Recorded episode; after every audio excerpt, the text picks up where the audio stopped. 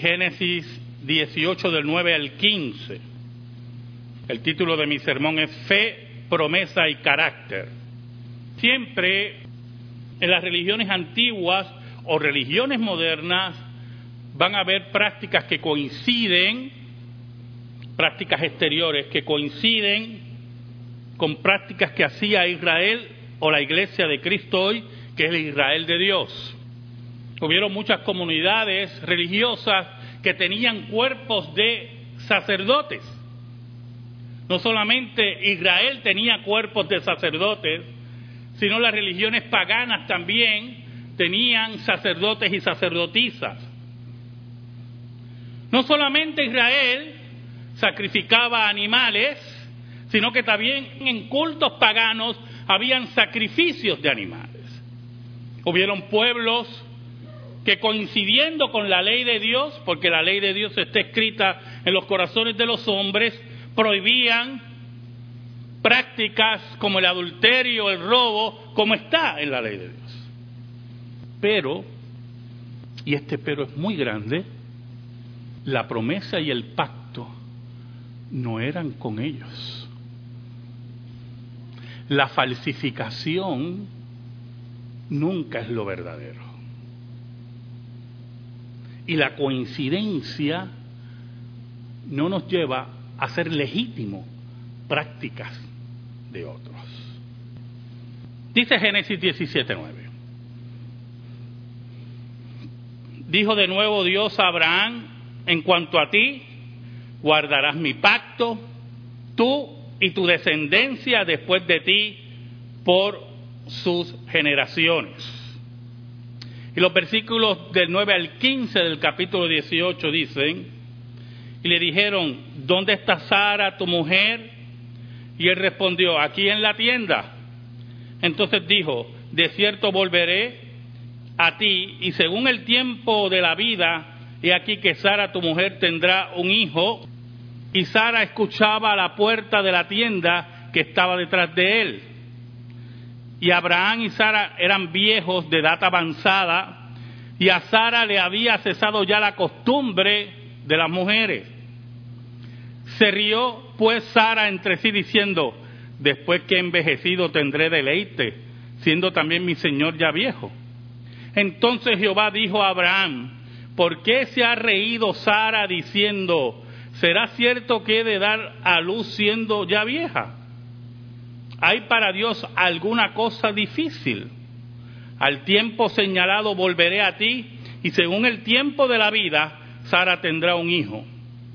Entonces Sara negó diciendo, no me reí, porque tuvo miedo. Y él dijo, no es así, sino que te has reído. Oramos. Dios bueno, eternamente bueno, tú que dispensas tantas bondades para tu pueblo por los méritos de Cristo.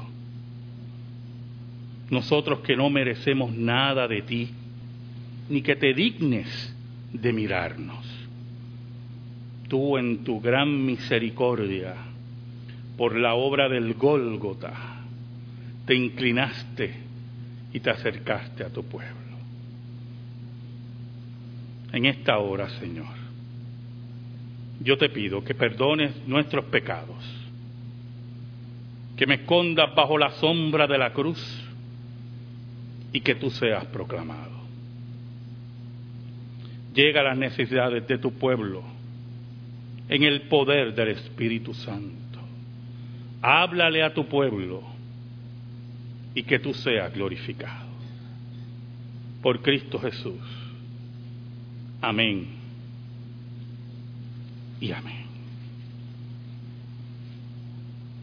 La práctica de la circuncisión estaba arraigada muy temprano en otros pueblos. En el antiguo Egipto se practicaba. Dios la incorpora en el pacto con Abraham como señal del mismo. Dios toma la señal o la práctica de la circuncisión y en un acto soberano lo convierte en la señal del pacto entre su pueblo y él. Ahora, ¿por qué la circuncisión no jugó un papel importante religioso o mágico religioso sería en el antiguo Egipto? Independientemente de lo que creyeran los egipcios o cualquier pueblo que practicara la circuncisión, Dios no había hecho pacto con ellos. No era el tesoro de su corazón, no era el pueblo que él había elegido. Los antiguos pactos de vasallaje incluían con el rey vasallo a su reino y sus descendientes. Del mismo modo, Dios administraba el pacto con Abraham no solo como un creyente confesante, mire qué interesante, no solamente Dios administraba el pacto con Abraham siendo él un creyente confesante que confesaba su fe en Dios y confesaba su fe en el Dios que se le había revelado, sino que como cabeza de una comunidad como era Abraham, una rama familiar que incluía hijos y esclavos y sería a través de las generaciones. No solamente el pacto que Dios había hecho con Abraham y la señal del pacto era solamente con Abraham, sino también con sus hijos, con sus esclavos y todas de generación en generación. Dios es un Dios de pacto en familia. Deje ver si usted se puede introducir eso en su cabecita y quedarse ahí. Dios es un pacto de familia. Los conceptos, el énfasis de los conceptos de la salvación individual, violentan muchas veces los conceptos del pacto familiar. Definitivamente, mi hija no se va a salvar porque yo crea en Cristo. Mi hija tiene que creer en Cristo como su único salvador personal. Pero cuando Dios hacía el pacto, y lo hizo con Abraham, y lo ha hecho con nosotros hoy, en la sangre de Cristo, las bendiciones del pacto, y el pacto era con la familia.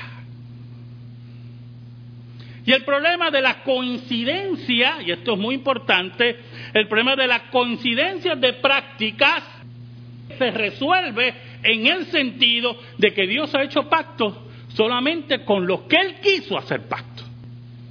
Ahora, antes que Dios llamara a Abraham, Dios había hecho pacto con diferentes patriarcas. Y ese pacto anunciaba que llegaría un Mesías que salvaría a su pueblo. Ahora, nunca ese pacto, y lo vemos en Job, fue individual. Por eso la Biblia dice que cuando Job estaba en su casa preocupado por sus hijos, hacía sacrificio por sus hijos. Porque él sabía que el pacto que Dios había hecho con Job era también con su descendencia. El versículo 9 que hemos leído dice lo siguiente. Dijo de nuevo Dios a Abraham, en cuanto a ti, guardarás mi pacto, tú y tu descendencia después de ti, por sus generaciones. Y Dios, después de 24 años de haberle anunciado que iba a tener un hijo, le está anunciando, llegó el tiempo. Y aquí entra los primeros dos aspectos del título de mi sermón, fe y promesa. Sara no fue la única que se rió. La Biblia dice que Abraham también se rió. Y posiblemente para Abraham, y principalmente Sara, Dios había llegado tarde. Caramba. ¿por qué yo no tengo el hijo cuando estaba fuerte, vigoroso, verdad? Que no tenía problemas de difusión erectil de ninguna clase. ¿Por qué yo no podía tener el hijo? Que era lo que Abraham decía, yo estoy muerto. Nada de eso, hermano. Dios nunca llega tarde. Porque la promesa de Dios es en el tiempo señalado, como Dios dice, y los pactos de Dios y las prácticas de los pactos y las señales de los pactos tienen vigencia solamente con el que Dios hace pacto. Si vamos al capítulo 18, versículo 9, hay un detalle muy interesante de la escritura. Yo sé que ustedes lo han oído muchas veces en las clases bíblicas. La escritura, la palabra de Dios tiene una característica que no tiene ninguna otra escritura. Y es que toca todos los temas con una naturalidad única. Cuando leíamos el pasaje en la liturgia, que Sara decía, pero sí, bendito, yo, y que ahora viene esto. Yo oía dos o tres de ustedes riéndose, yo Con la naturalidad que la escritura toca esto. Pero es interesante ver fe y promesa, hermano. La fe de Abraham esperando en Dios, la promesa que Dios ha hecho, pero que lo central del pasaje, escuche bien, no es que no era el tiempo de Sara, no era el tiempo de Abraham, lo central del pasaje es que Dios siempre es fiel. Nunca llega tarde. Y no hay nada imposible para Dios. Podemos distraernos, ¿verdad? Con la discusión, reírnos posiblemente, ver estos dos ancianos oyendo, caramba, ahora vamos a tener un hijo y yo tengo que 100 años, está 90. ¿De dónde? Y podemos divertirnos con eso, pero lo central, cuando Moisés escribe, es que no importando los pueblos que los rodeaban, que practicaban la circuncisión o sacrificios de animales, Dios había hecho pacto con ellos. Y los pueblos que los rodeaban y sus dioses eran dioses falsos. Y eso es muy importante para usted que está sentado ahí. Porque no importa quién lleve la liturgia como nosotros la llevamos, o lleve el calendario litúrgico, o como sea, si ha olvidado la palabra de Dios, toda su práctica es vacía y muerta. El versículo 9 y 10 del capítulo 18 nos dice. Y le dijeron, ¿dónde está Sara, tu mujer? Y él respondió, aquí en la tienda. Es interesante porque estamos frente a una teofanía. Dios manifestado como ángel. Pero si usted empieza a estudiar el pasaje, dice que aparecieron tres varones.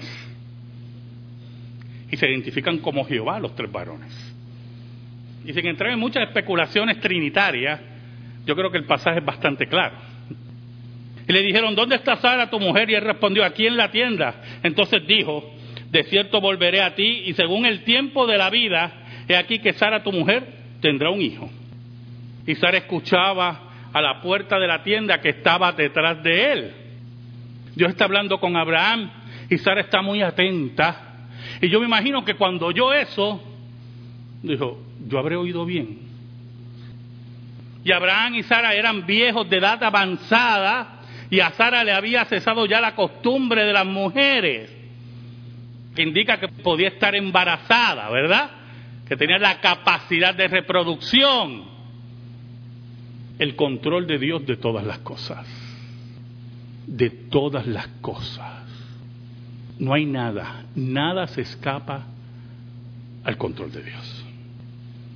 El versículo 12 dice, se rió pues Sara entre ti diciendo, después que envejecido tendré deleite siendo también mi Señor ya viejo. O sea, no solamente Sara veía el impedimento de ella como mujer, sino también veía el impedimento de su esposo para concebir.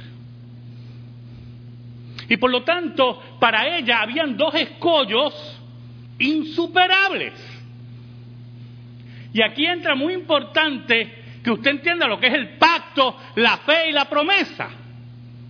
¿Por qué? Porque aunque los pueblos que rodeaban a Abraham y a su parentela practicaban posiblemente la circuncisión, sacrificios de animales, tenían un conjunto de sacerdotes, no tenían algo que era vital en todo esto.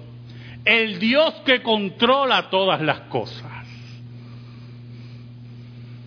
Porque posiblemente esos pueblos se podían reproducir en la edad correcta de la reproducción o en la edad que se podía reproducir. Pero cuando llegaban a este tiempo, ninguno de sus dioses podía hacer lo que hacía el Dios verdadero.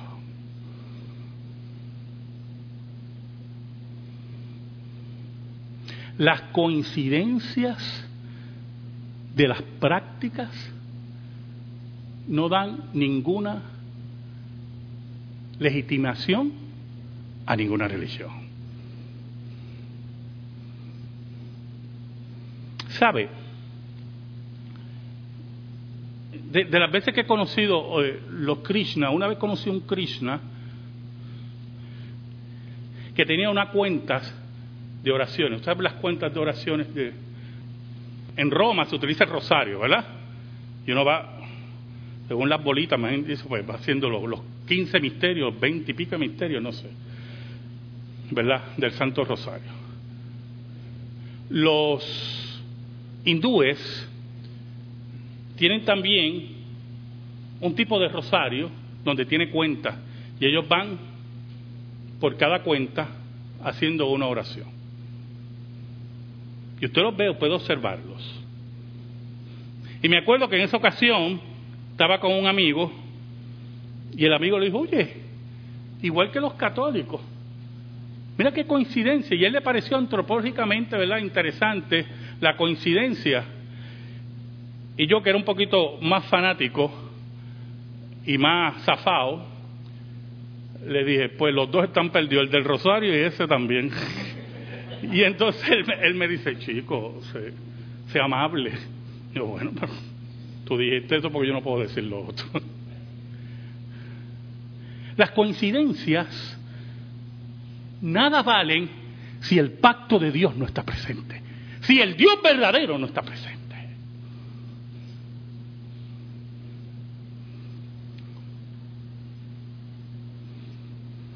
El versículo 13 es interesante porque Dios cuestiona la risa de Sara. ¿Y por qué Dios cuestiona la risa de Sara? Entonces Jehová dijo a Abraham, ¿por qué se ha reído Sara diciendo, será cierto que he de dar a luz siendo ya vieja? O sea, podemos ver como la confrontación de Dios en la incredulidad de Sara, pero tenemos que verla también desde el punto de vista de la fe y la promesa.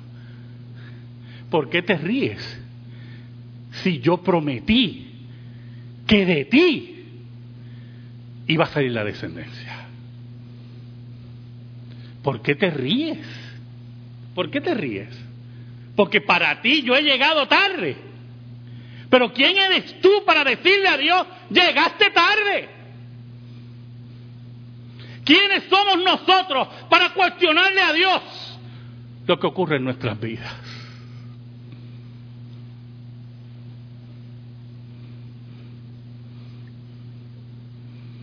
El versículo 14 se reafirma una doctrina básica de la religión judeo-cristiana. ¿Oyó, hermano? Básica de la religión judeo-cristiana. ¿Hay para Dios alguna cosa difícil? Y usted dirá, bueno, pero las otras religiones pensarán lo mismo. No, hermano, no piensan lo mismo. Yo se lo puedo asegurar. Todos los dioses que nos rodean y los dioses que rodeaban a estos pueblos eran dioses limitados que no podían hacer muchas cosas. Habían enfermedades que ellos sabían que eran plagas que no podían controlar y sus dioses estaban impotentes ante esas plagas. No tenían control de nada. Eran dioses de palo, de piedra, de oro. Eran dioses que tenían que ser cargados. Pero el concepto del Dios que para él nada es imposible es un concepto de revelación exclusivo de la religión judeocristiana. Por lo tanto, cuando hay cosas en tu vida, hermano, escucha bien, que tú pides y no ocurren, y nunca ocurren, no es que Dios no pueda, es que Dios no quiere. Porque Dios es el que manda en tu vida, tú no te ciñes. El mismo versículo 14 nos habla que cómo Dios dispensa los tiempos. ¿Sabe, hermano? El primer anuncio de la llegada del Mesías ocurre en el paraíso. Génesis 3.15. Y pondré enemistad entre ti y la mujer. Te hay una promesa, ¿verdad?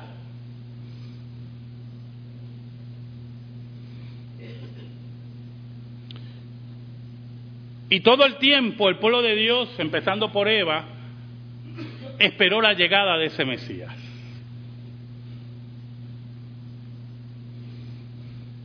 Y sin entrar en discusiones de cronología bíblica, concediendo una cronología bíblica aquí, sin afirmarla, la llegada de ese Mesías tardó cuatro mil años, ¿oyó? Cuatro mil años. Pero si usted va conmigo a Gálatas 4.4, y quiero que me acompañen a Gálatas, capítulo 4, usted va a leer un pasaje conmigo del apóstol Pablo, muy importante para lo que estamos discutiendo en esta tarde. Gálatas 4:4 dice de la siguiente forma, pero cuando vino el cumplimiento del tiempo, ¿usted oyó? El dispensador de los tiempos, el que él sabe cuándo es, es Dios. Cuando vino el cumplimiento del tiempo, no cuando le daba la gana a los profetas o a los sacerdotes de Israel, cuando vino el cumplimiento del tiempo, Dios envió a su hijo nacido de mujer y nacido bajo la ley. Cuando Dios le dice a Abraham, ¿hay para Dios alguna cosa difícil? Añade, al tiempo señalado. ¿Sabe lo que fomenta nuestra sociedad? Que no se espere. Eso es lo que fomenta nuestra sociedad. Si tienes capacidad de tener relaciones sexuales, no importa si es 14, 13, 15 años, reparte condones, pastillas del otro día, para el otro día. No esperes. ¿Por qué esperar? Y se fomenta todo el tiempo la inmediatez, el desorden, la irresponsabilidad el descontrol. ¿Por qué tú estás todavía viviendo con tus padres? Yo no, ya, sal, sal de tus padres. Pero la escritura nos dice que para todo hay un tiempo. Para todo hay un tiempo. Y Dios le dice a Abraham, ¿hay para Dios alguna cosa difícil? Al tiempo señalado volveré a ti al tiempo que yo he establecido, volveré a ti dentro de la fe y la promesa. Y según el tiempo de la vida, Sara tendrá un hijo. Porque yo controlo el útero de Sara, su reproducción y la tuya. Y yo determino cuándo es que la promesa se cumple. Pero, y aquí entra el aspecto del carácter, hermano. Hubo un problemita. Cuando Abraham entra, confronta a su mujer. Y aquí entra un fenómeno del carácter muy importante. Entonces Sara negó diciendo, no me reí. ¿Sabe algo, hermano? Posiblemente a nosotros se nos olvida algo de vez en cuando. Yo se lo voy a recordar hoy. Usted no se puede esconder de Dios. Nunca. Usted no le puede mentir a Dios. Usted un día va a ser juzgado por sus palabras, dice la Biblia.